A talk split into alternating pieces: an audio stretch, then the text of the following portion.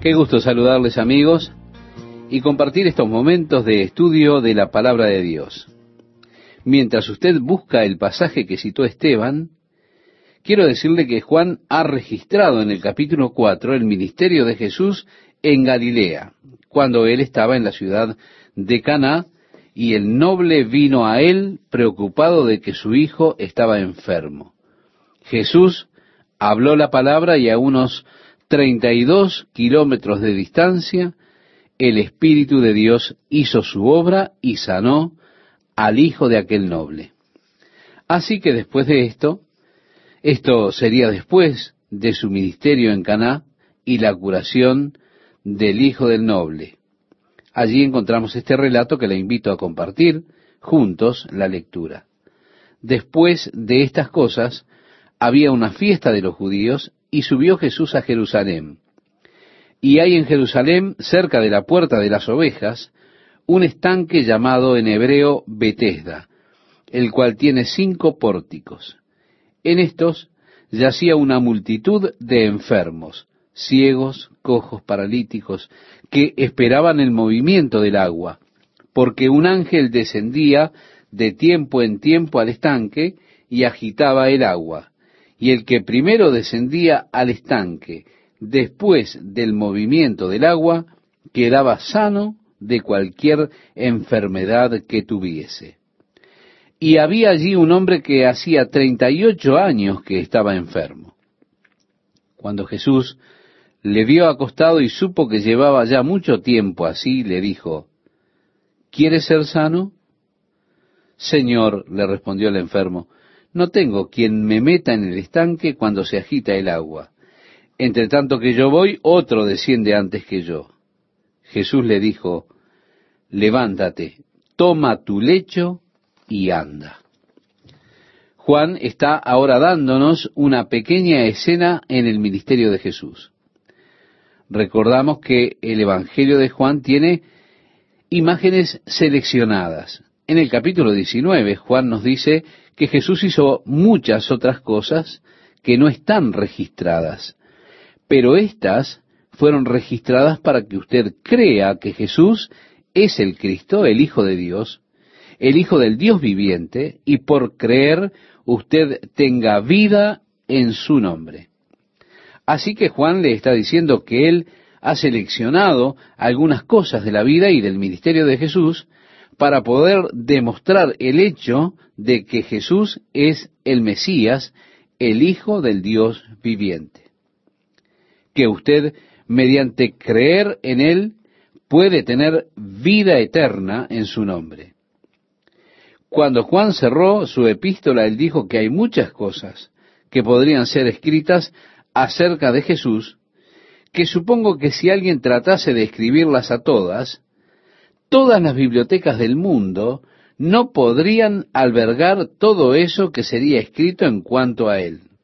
Bueno, seguramente estamos comprobando en el día de hoy que hay una multitud de libros que están siendo publicados en cuanto a la Biblia, en cuanto a Jesús, y todavía no estamos ni cerca de agotar todo lo que se podría decir.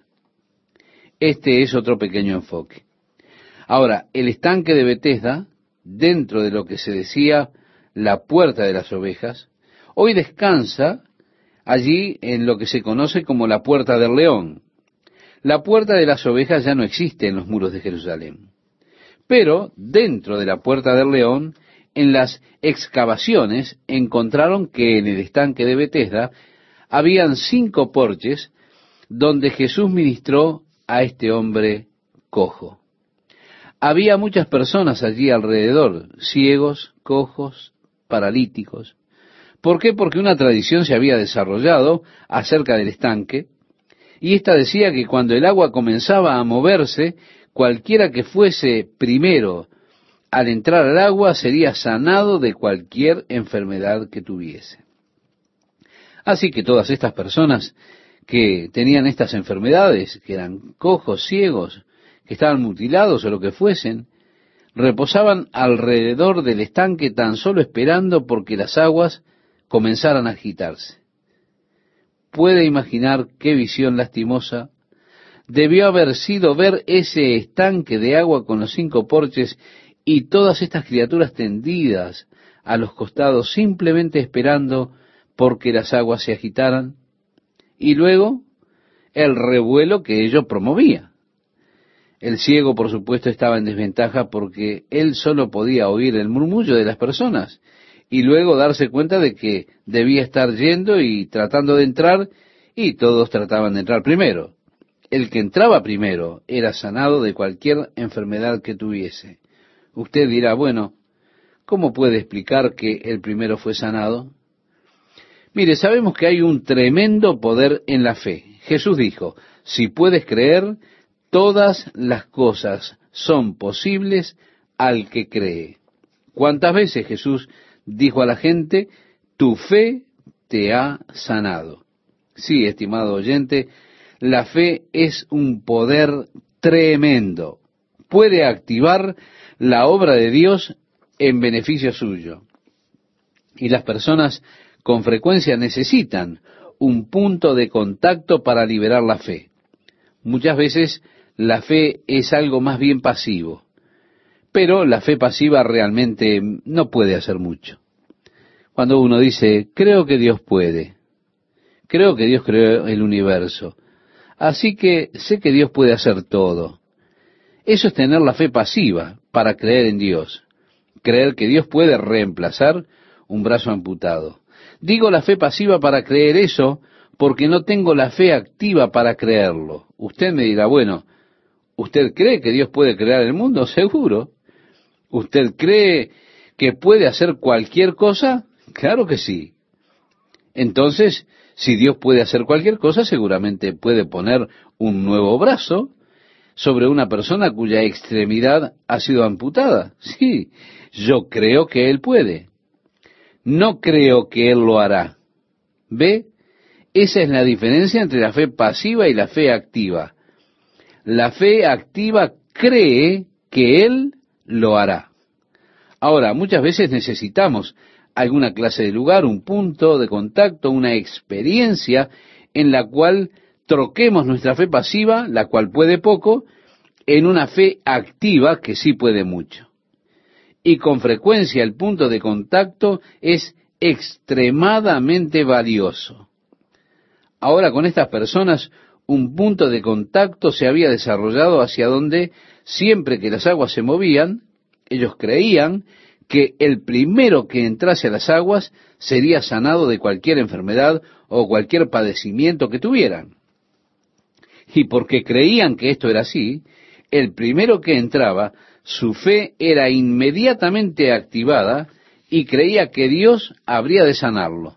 Y porque creía que Dios le sanaría, él era sanado. Su fe se volvía activa. Como la mujer que dijo en su corazón, recuerda, sé que cuando toque el borde de su manto, seré sana de esta plaga. Así que ella se abrió paso a través de la multitud hasta llegar cerca lo suficiente como para alcanzar y tocar el borde del atuendo del Señor. Y al momento que ella lo hizo, ella liberó su fe. Esa fe se volvió activa y el poder de Dios ministró a ella como virtud que salió de Jesús. ¿Por qué? Porque Dios, estimado oyente, responde a nuestra fe. Se puede ser un obstáculo o se puede ser una bendición. Mire, lo que creemos es muy importante. Si creo que Dios no puede o no hará algo, entonces lo que sigue es que Dios no lo hace. Si creo verdaderamente que Dios hará cierta cosa, entonces lo que por lo general sigue es que Dios lo hace. Cuando era un niño, desafortunadamente, había mucha predicación negativa. Muchas personas se convirtieron en víctimas de ese tipo de predicación negativa. Yo escuché muchos sermones en contra de muchas cosas. Uno de los temas favoritos de atacar por esos ministros era fumar cigarros. Escuché una y otra vez desde niño que si uno fuma un cigarro no puede ser cristiano, no puede ser hijo de Dios. Y fumar un cigarro a la vez, por supuesto. Escuché eso. Eso es la predicación negativa.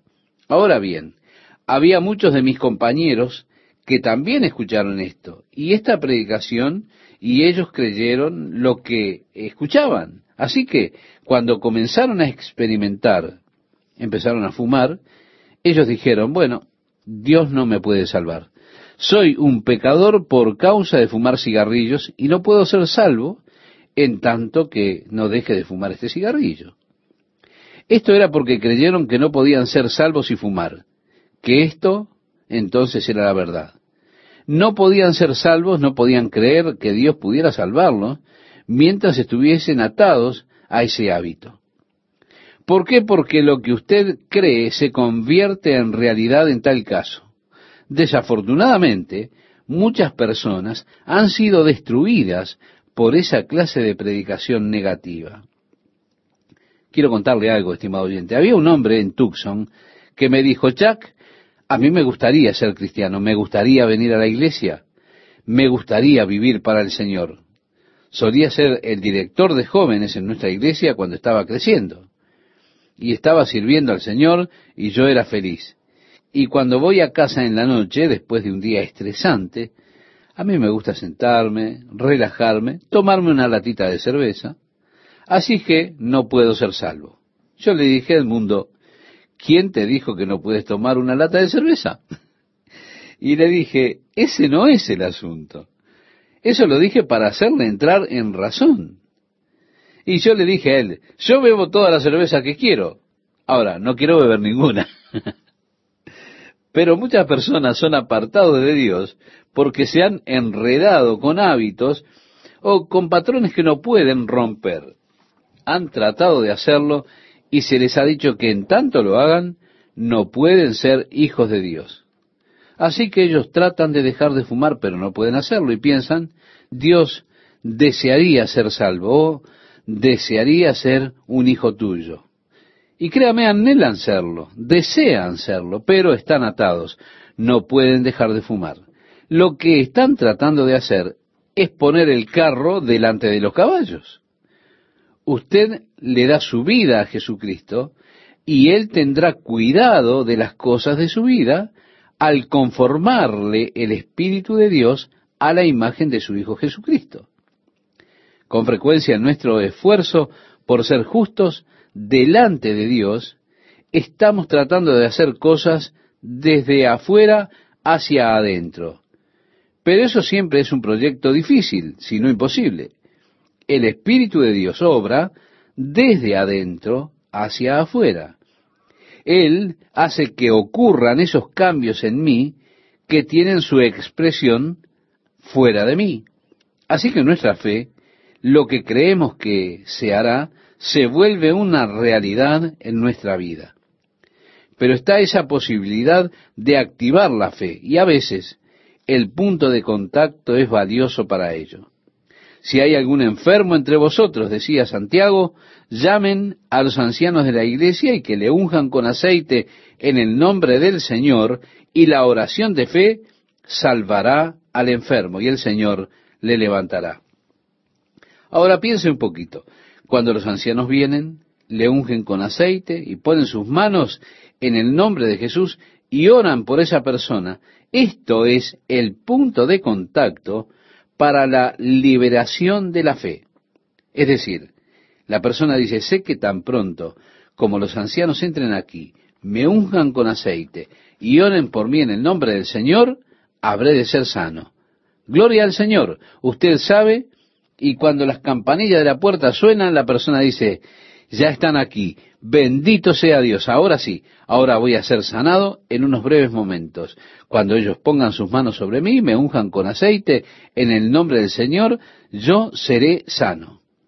Y por cuanto creo en la promesa de Dios y creo la palabra de Dios, al momento en que ellos pongan sus manos sobre mi cabeza en el nombre de Jesús y oren por mí, voy a ser sanado. ¿Por qué?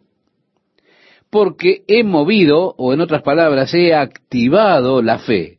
No es más un, sí, Dios puede sanarme, sino que es un, Dios me sana en este momento. Y esto activa la fe. Así que tenemos a estas personas sentadas allí alrededor del estanque de Bethesda, esperando que las aguas se moviesen. Porque creó un punto de contacto para la liberación de la fe de esas personas, por esa obra que Dios quería hacer en la vida de ellos. Pero este hombre había estado allí por 38 años. Había estado allí mucho tiempo, ¿verdad? Y él estaba tan imposibilitado que siempre que las aguas se comenzaban a mover, para el momento en que pudiese él entrar en el agua, alguien ya había entrado antes que él. Por lo tanto, se quedaba en su condición de invalidez esperando y aguardando que algún día quizá pudiese ser él el primero. Y como era su caso, no tenía ningún amigo que le ayudase. Usted sabe, los que estaban allí junto a él y sosteniéndole, tan pronto como las aguas comenzaban a moverse, los demás le empujaban. Así que estaba allí en ese estado desesperanzado. Y Jesús dijo, ¿te gustaría ser sano? Y él trajo su problema a Jesús. Él le dijo, por supuesto, me gustaría ser sano. Pero no hay nadie que me ayude. Cuando las aguas se mueven, alguien siempre está allí delante de mí. Y Jesús le mandó a hacer lo que era imposible. Jesús le dijo, levántate, toma tu lecho y anda. Mire, yo amo el modo en que Jesús está siempre dando a la gente mandamientos que son imposibles de realizar. Porque siempre que el Señor le da un mandamiento imposible, usted se enfrenta a dos elecciones. La primera elección es que usted puede obedecer el mandato que Jesús le dio, o usted puede discutir con el mandamiento que el Señor le dio. Este hombre pudo haber dicho, ¿a quién estás tratando de hacerle una broma, Señor? Le dije que no tengo a nadie que me ayude. Las aguas no se están moviendo aún. Piensa que si pudiese llevar mi lecho lejos estaría postrado aquí todo este tiempo? He estado 38 años así, mi amigo. No hay manera de que pueda levantarme. Él pudo haber discutido con el mandamiento de Jesús y permanecer allí impotente. Pero él hizo una sabia elección. Él escogió obedecer el mandamiento de Cristo. Entonces leemos, y al instante aquel hombre fue sanado y tomó su lecho y anduvo. Y era día de reposo aquel día. Él escogió obedecer el mandato de Cristo, a pesar de que sabía que era imposible. Ahora bien, en muchas ocasiones el Señor nos da a nosotros mandamientos, mandamientos que para nosotros parecen como un mandato imposible. Quizá hay un área de debilidad en nuestra vida con la cual hemos estado luchando durante años. Nos mantiene en un estado de permanente derrota. Y el Señor dice, muy bien, ahora no lo vuelvas a hacer. Decimos, oh Señor, no sabes cómo me gustaría dejar, no sabes cuán miserable soy cuando hago esto. No saco nada de esto, no tengo ningún gozo, ninguna alegría con esto. Y discutimos con Jesús y le decimos de todas las veces que tratamos, le decimos todos los programas en que hemos estado tratando de cambiar nuestro patrón de conducta. Y le decimos, y aún sigo igual. Estamos discutiendo con Él, en lugar de querer obedecer. Ahora bien, una cosa debemos aprender y es esta. A pesar de que Jesús nos dé lo que parece un mandamiento imposible, Él nunca nos mandará algo pero si queremos, pero si queremos en verdad hacerlo, Él en ese momento nos dará a nosotros la capacidad, todo el poder y toda la habilidad para poder hacer aquello que Él nos mandó. Pero le recomiendo, no discuta con Él, simplemente diga, sí Señor, y hágalo, porque usted deseará obedecer el mandamiento de Cristo, e inmediatamente usted recibirá todo lo que es necesario para obedecer ese mandamiento.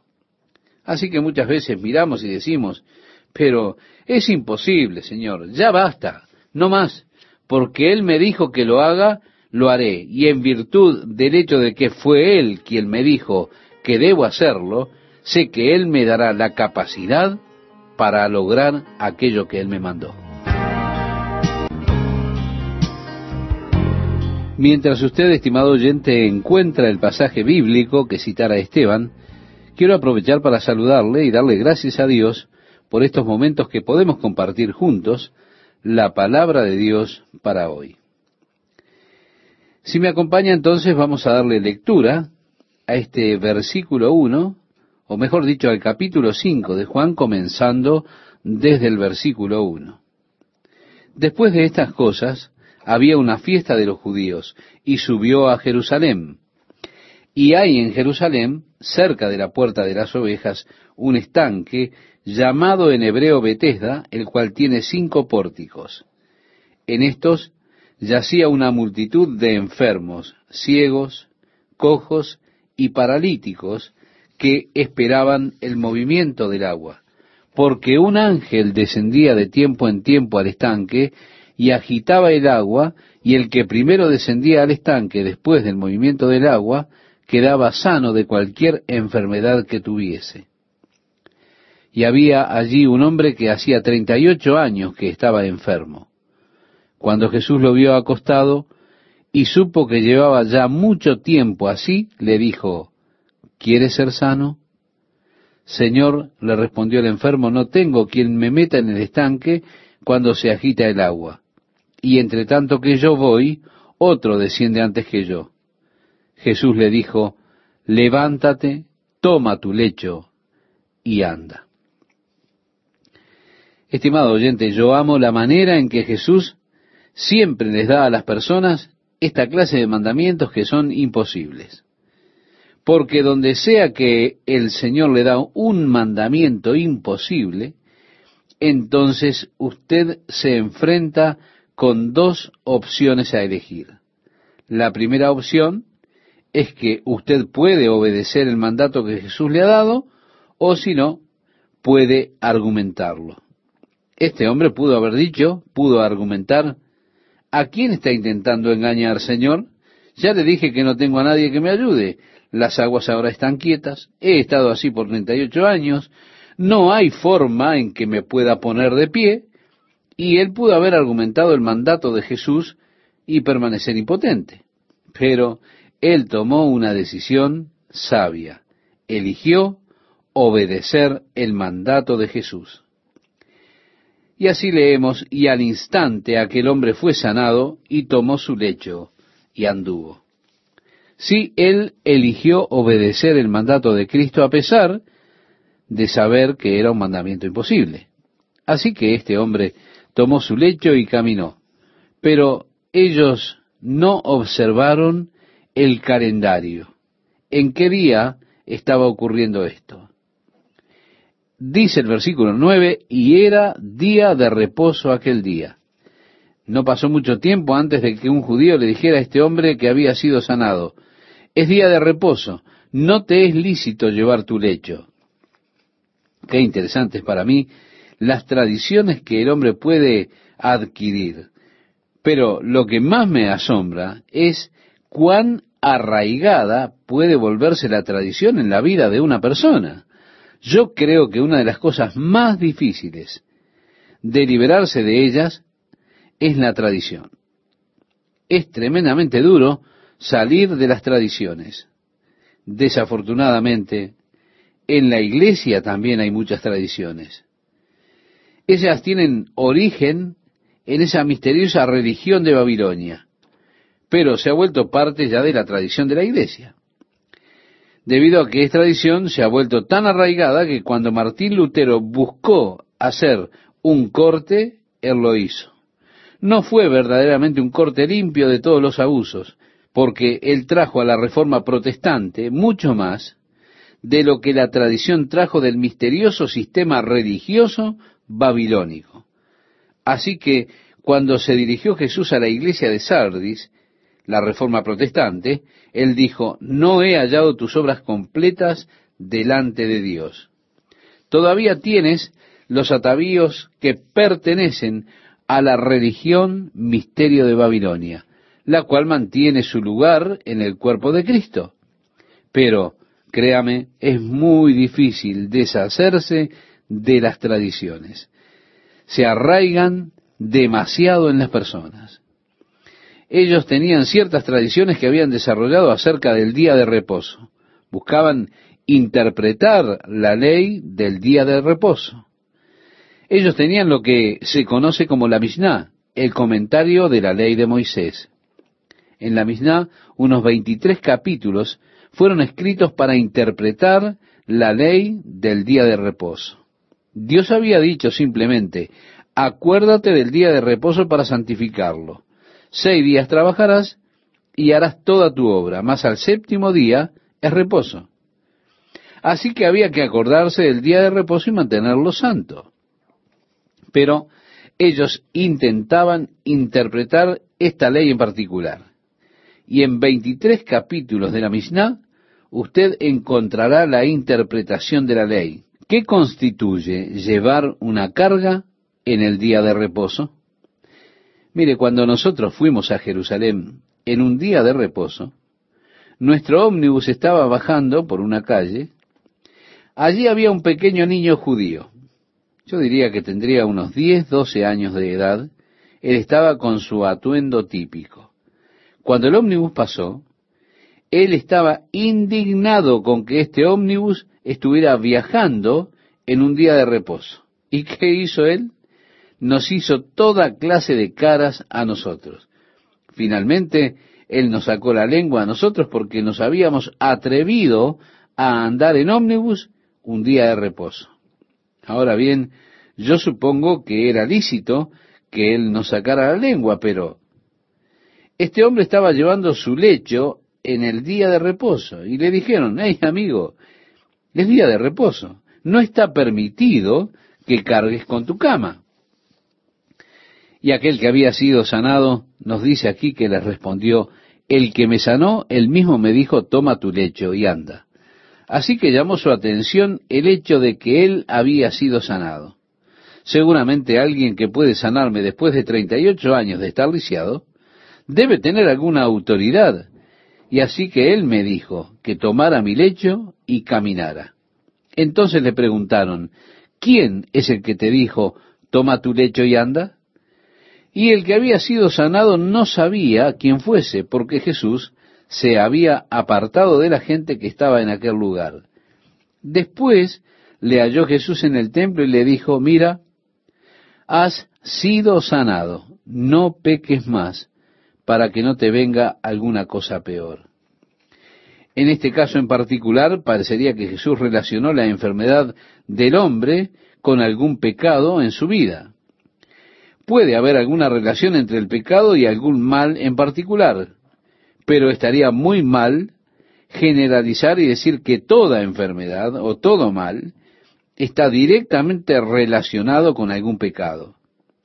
Este es el error que los consoladores de Job cometieron. Es un error que a menudo las personas cometen, incluso inconscientemente en sus mentes, cuando una persona está enferma o afligida. Desafortunadamente, hay también evangelistas en el día de hoy que buscan fomentar este concepto, diciendo, si usted tuviera suficiente fe, usted podría ser sanado. Solo enderece su vida. Dios quiere sanar a todos. Y si usted no es sanado es porque hay algo mal en su vida. Algo anda mal con su fe. Y todo lo que ellos hacen es apilar pesadas cargas sobre las pobres personas que están tan necesitadas. Y así les hacen sentir culpables, incluso peores en su condición. Dios, créame, tiene un juicio especial para estos consoladores. De esto estoy seguro. Este hombre no sabía quién era Jesús hasta que Jesús lo encontró en el templo. Su condición tenía relación con algún pecado en su vida, así que Jesús le advierte, no peques más, para que no te venga alguna cosa peor. Jesús enseñó que cuando un demonio abandona a un hombre, él va hacia lugares áridos buscando lugar para habitar. Y al no encontrar ninguno, él regresa al lugar de donde fue echado. Y si encuentra todo barrido y arreglado, él regresará con otros siete espíritus para morar en ese lugar, y así el último estado de ese hombre es realmente peor que el primer estado.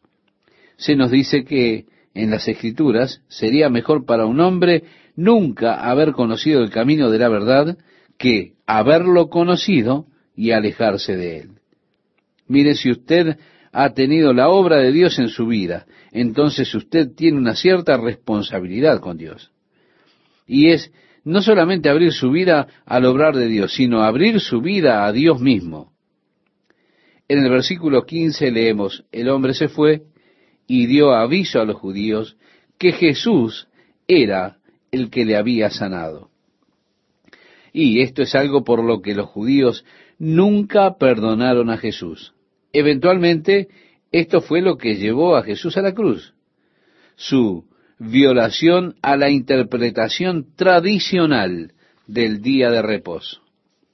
El verso 16 nos dice, y por esta causa los judíos perseguían a Jesús y procuraban matarle, porque hacía estas cosas en el día de reposo.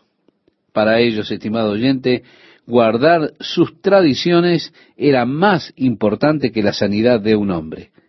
Jesús les dijo a ellos en otra oportunidad, ¿quién de vosotros, si su asno o su buey cae en algún pozo, no lo sacará inmediatamente aunque sea el día de reposo?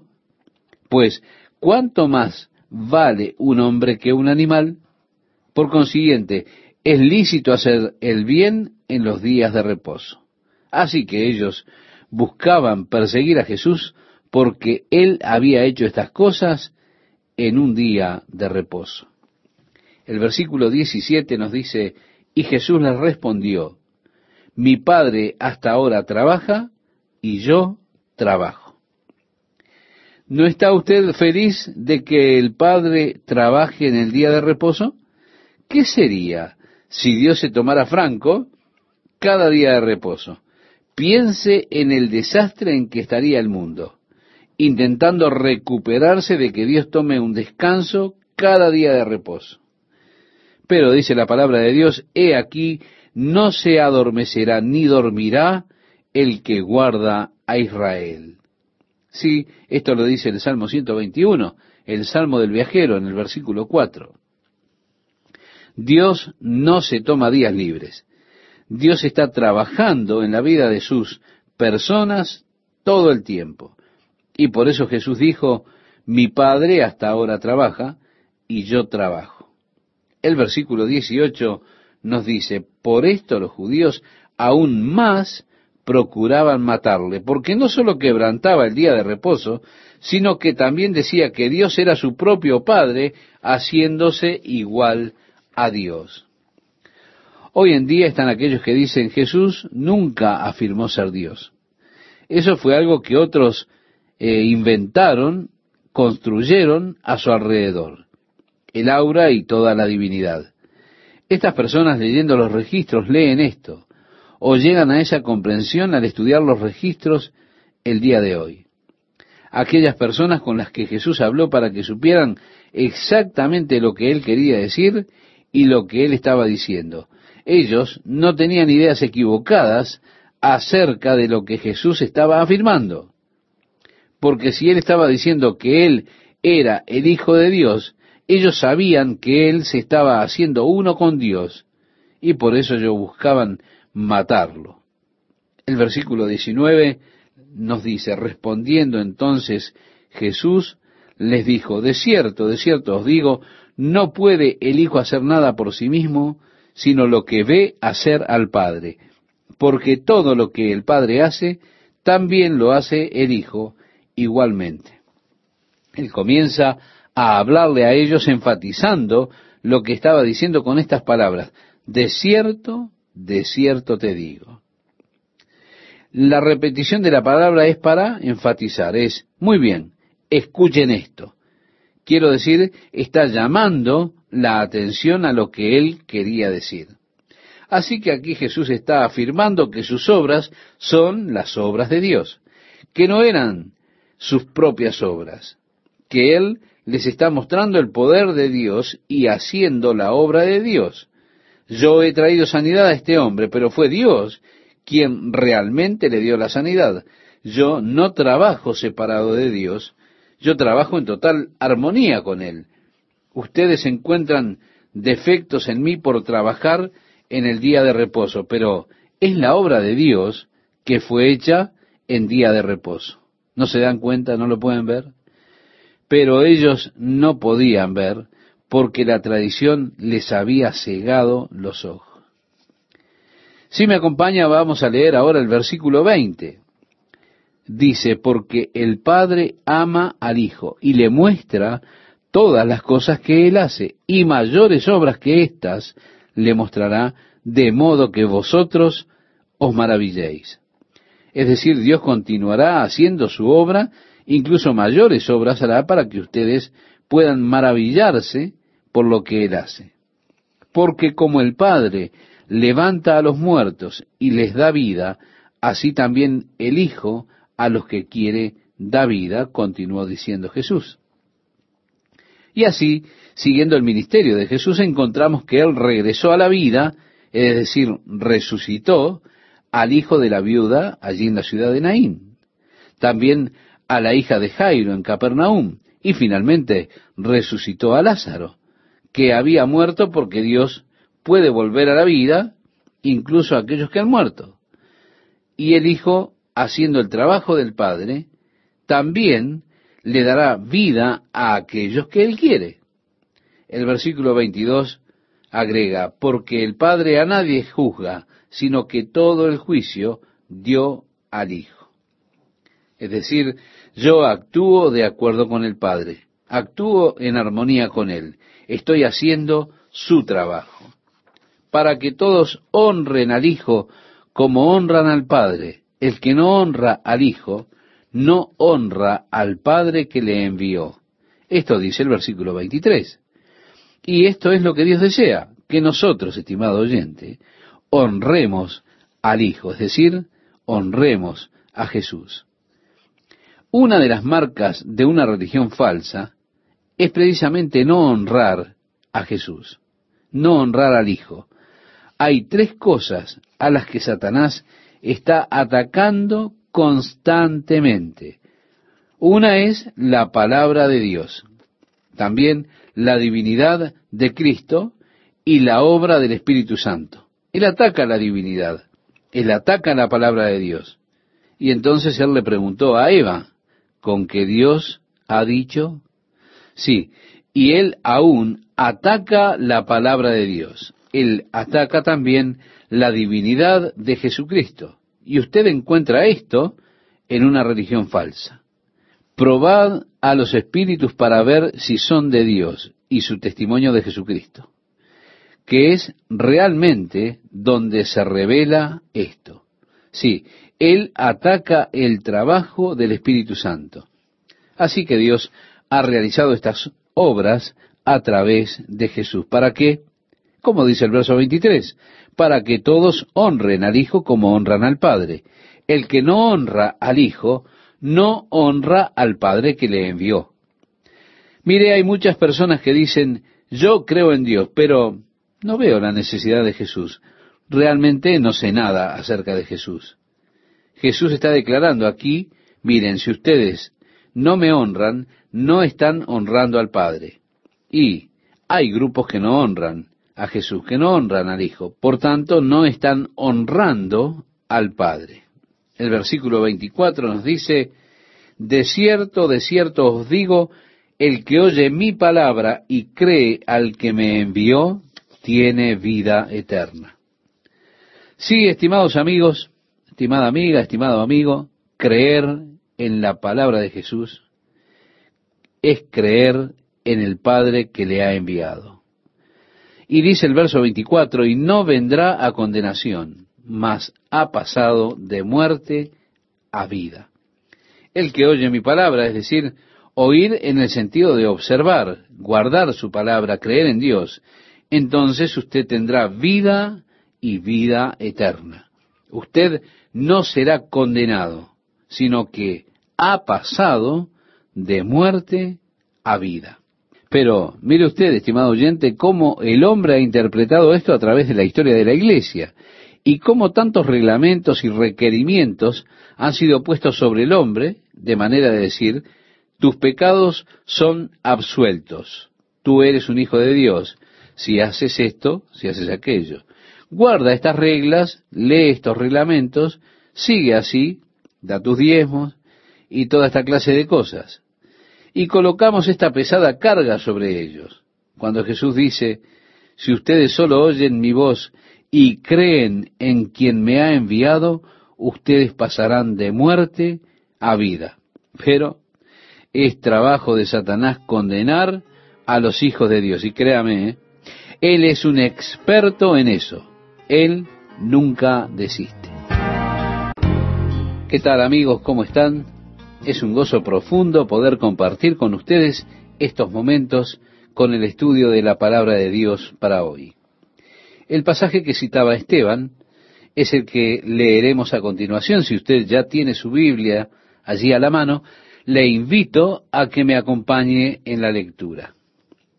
Dice así, para que todos honren al Hijo como honran al Padre. El que no honra al Hijo, no honra al Padre que le envió. De cierto, de cierto os digo, el que oye mi palabra y cree al que me envió, tiene vida eterna. Sí, creer en la palabra de Jesús es creer en el Padre que le envió.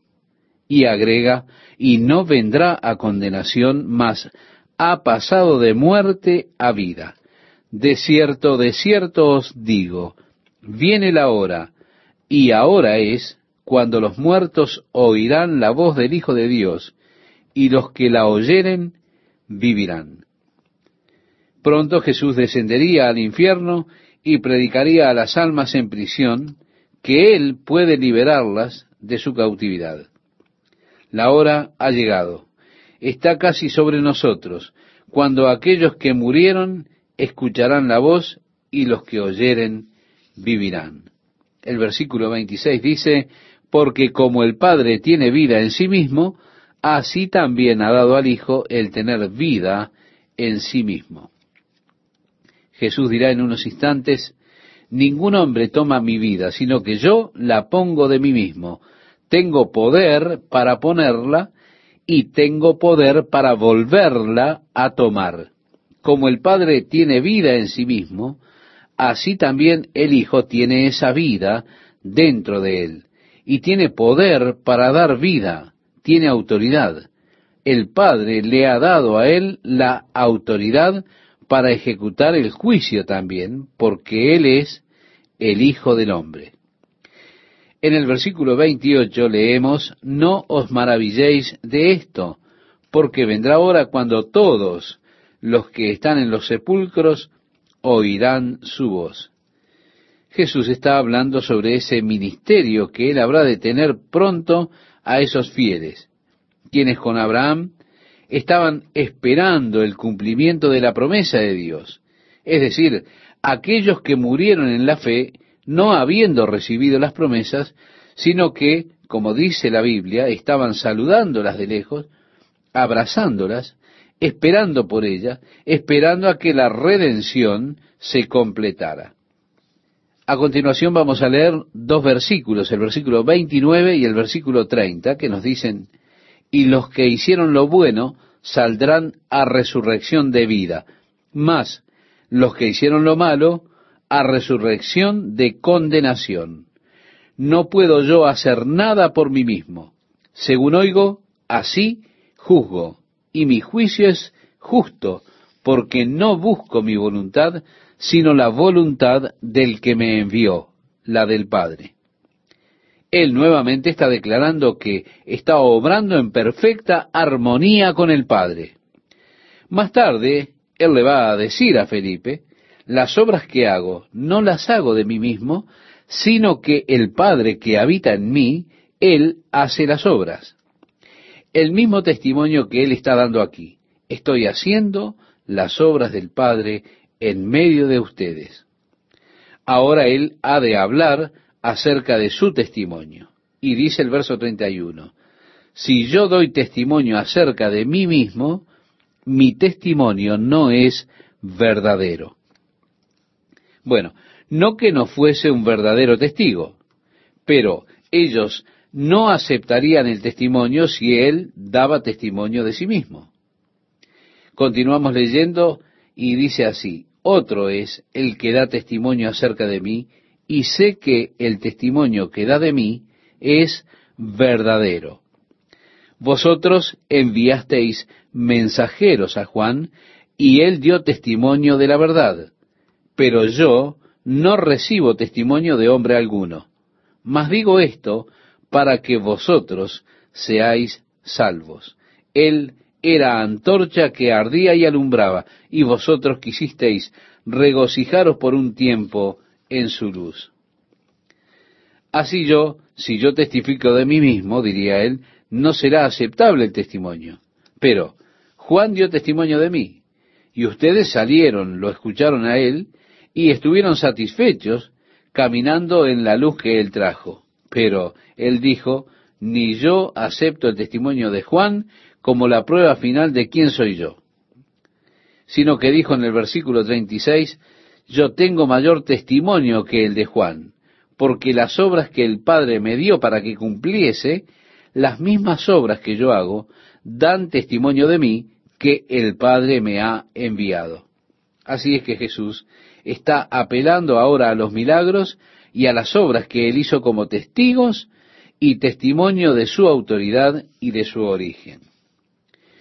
Cuando Nicodemo vino a él, le dijo, Rabí, sabemos que eres un maestro que viene de Dios, porque ningún hombre puede hacer las obras que tú haces a menos que Dios esté con él.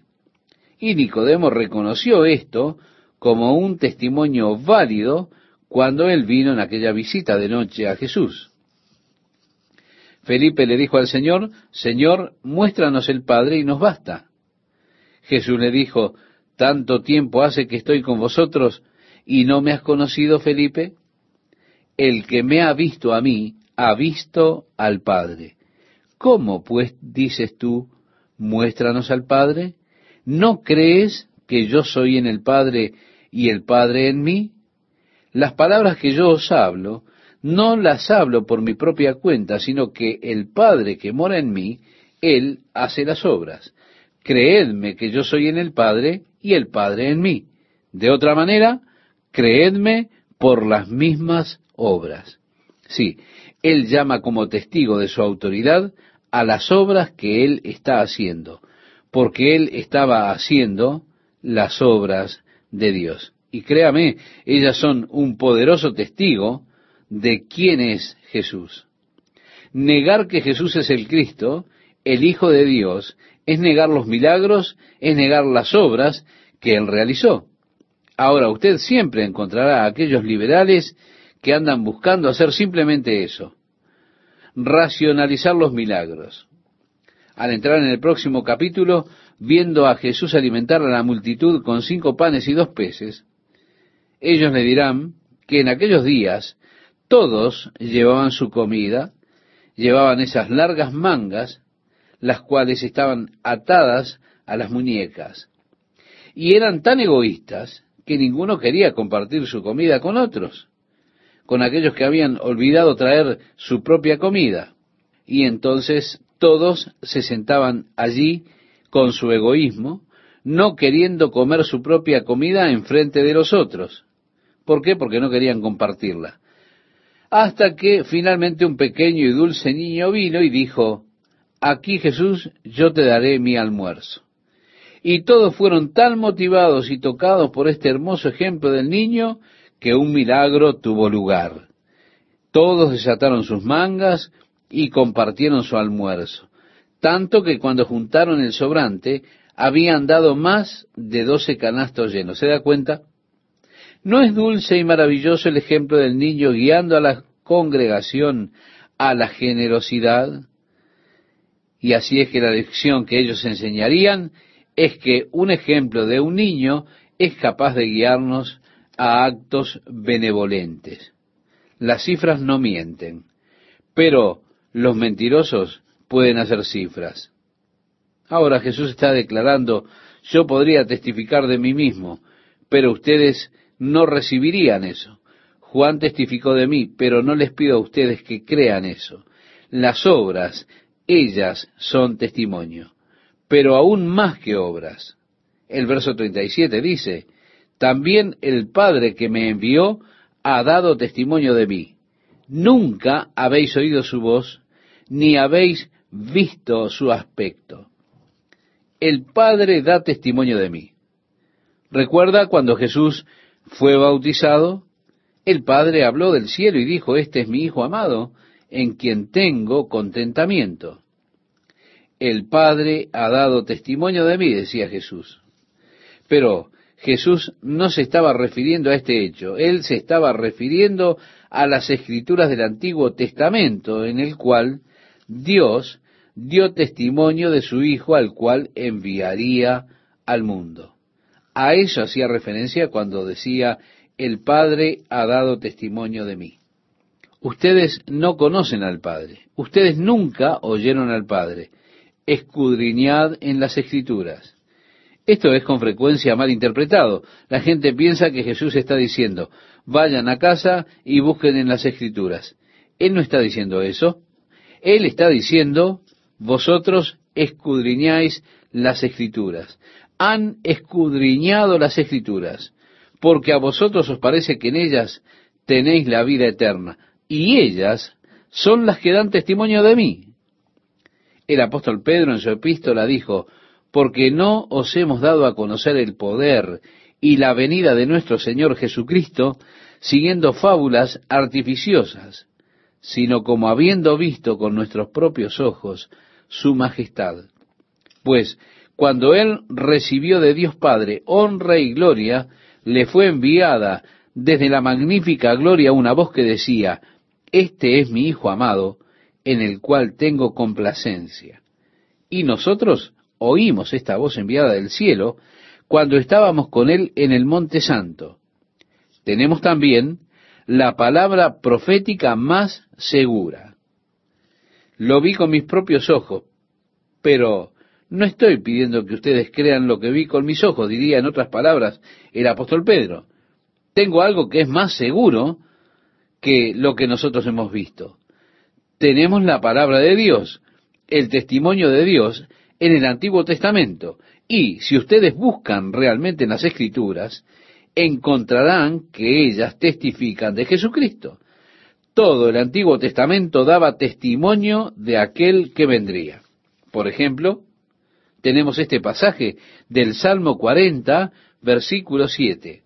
Entonces dije, He aquí vengo, en el rollo del libro está escrito de mí, el hacer tu voluntad, Dios mío, me ha agradado. Ahora Él está diciéndole, ustedes aún no han escuchado la voz de Dios.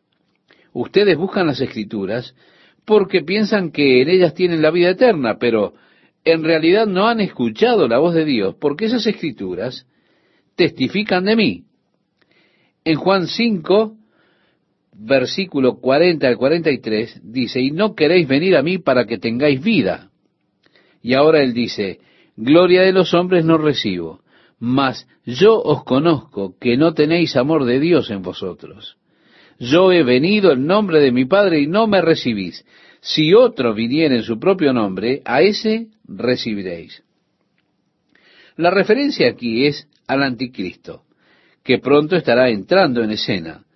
Y aunque los judíos rechazaron a Jesucristo, ellos abrazarán a este hombre, al anticristo, que vendrá con un gran engaño, un programa de paz y prosperidad. Si usted habla a los judíos ortodoxos en el día de hoy, ellos le dirán que reconocerían al Mesías porque Él vendrá y les reconstruirá el templo. Y ellos están buscando la reconstrucción del templo en el día de hoy. No obstante, están buscando algún hombre que los guíe en la reconstrucción de éste.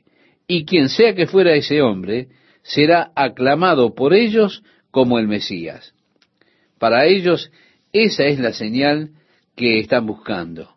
Cualquier hombre que les traiga a ellos la reconstrucción del templo. Pero porque ellos están en descreimiento del Hijo de Dios, ellos serán engañados. Y el hombre que habrá de guiarles en la reconstrucción del templo será el anticristo, que vendrá en su propio nombre. Jesús dijo, vine en el nombre del Padre y la autoridad de mi Padre, pero vosotros no me aceptasteis. Este hombre habrá de venir en su propio nombre, y ustedes le recibirán. El profeta Daniel decía, y el príncipe de un pueblo que ha de hacer un pacto con el pueblo, a la mitad de la semana, él romperá el pacto y establecerá la abominación que causa la desolación. Él habrá de venir al templo luego de tres años y medio, declarando que Él es Dios y demandando ser adorado como Dios. Y a través de su blasfemia, Él disparará la gran ira de Dios, la cual será vertida sobre el mundo que rechaza a Cristo. El versículo 44 de Juan capítulo 5 dice, ¿cómo podéis vosotros creer, pues recibís gloria los unos de los otros? Mire, quiero comentarle algo, estimado oyente. Para mí, una de las cosas que más me enferman es ese ensalzar el ego de los otros hombres, en el ofrecimiento de honor, de gloria, con una montaña de alabanzas acerca de un hombre. Cuando estaba en una denominación, una de las cosas más enfermantes para mí y que tenía que atravesar eran las convenciones donde los hombres se levantaban y empezaban a halagarse unos a otros. Las introducciones de los oradores eran un verdadero sufrimiento para mí. Cuando comenzaban a decir del grande y poderoso y maravilloso instrumento de Dios que Dios ha enviado a nosotros en estos días para hacer una bendición y honor y gloria. Y luego el hombre cuando él se levantaba para comenzar a hablar tenía que darle honor al hombre que le había dado a él tan gloriosa introducción. Y entonces decía, ¿cómo agradezco a Dios por hermanos como estos que se han levantado tan importantes para Dios? Y así seguían y siempre estaban dándose golpecitos en la espalda de los otros, exaltándose unos a otros, ensalzando a los hombres. Jesús dijo que en tanto que usted está elevando a los hombres, ¿cómo puede escuchar la voz de Dios? La voz de Dios habla para exaltar exclusivamente a Jesucristo. Juan el Bautista dijo, Él debe crecer y yo menguar y así debe hacer cada verdadero hijo de Dios. En lugar de buscar el honor y la gloria del hombre, él está buscando el honor y la gloria de Dios. Y Jesús dijo, ¿cómo pueden ustedes creer cuando reciben honor uno de otro? Jesús dijo, no voy a pararme allí a acusarles delante del Padre. Aquel al cual ustedes están creyendo, es quien les acusará. Moisés, él les acusará, ¿por qué? Porque creían en Moisés. El versículo 46 nos dice, porque si creyeseis a Moisés, me creeríais a mí, porque de mí escribió él. Así que usted vuelva a los primeros cinco capítulos y encontrará lo que dijo Jesús. Escudriñad las escrituras, porque a vosotros os parece que en ellas tenéis la vida eterna, y ellas son las que dan testimonio de mí. Si usted vuelve y verdaderamente entiende, estudia los primeros cinco libros de la Biblia, el Pentateuco, encontrará que Moisés está hablando de Jesús todo el tiempo, cuando trata acerca de los diferentes tipos de sacrificios y demás. Él está hablando de Jesús, que es la más grande ofrenda por el pecado que pueda ser ofrecida por los hombres del mundo. Por eso leemos en Juan 5, versículo 47, pero si no creéis a sus escritos, ¿cómo creeréis a mis palabras? Porque de hecho Moisés estaba declarando la palabra de Dios. Jesús aquí está clamando por la autoridad de los libros del Antiguo Testamento.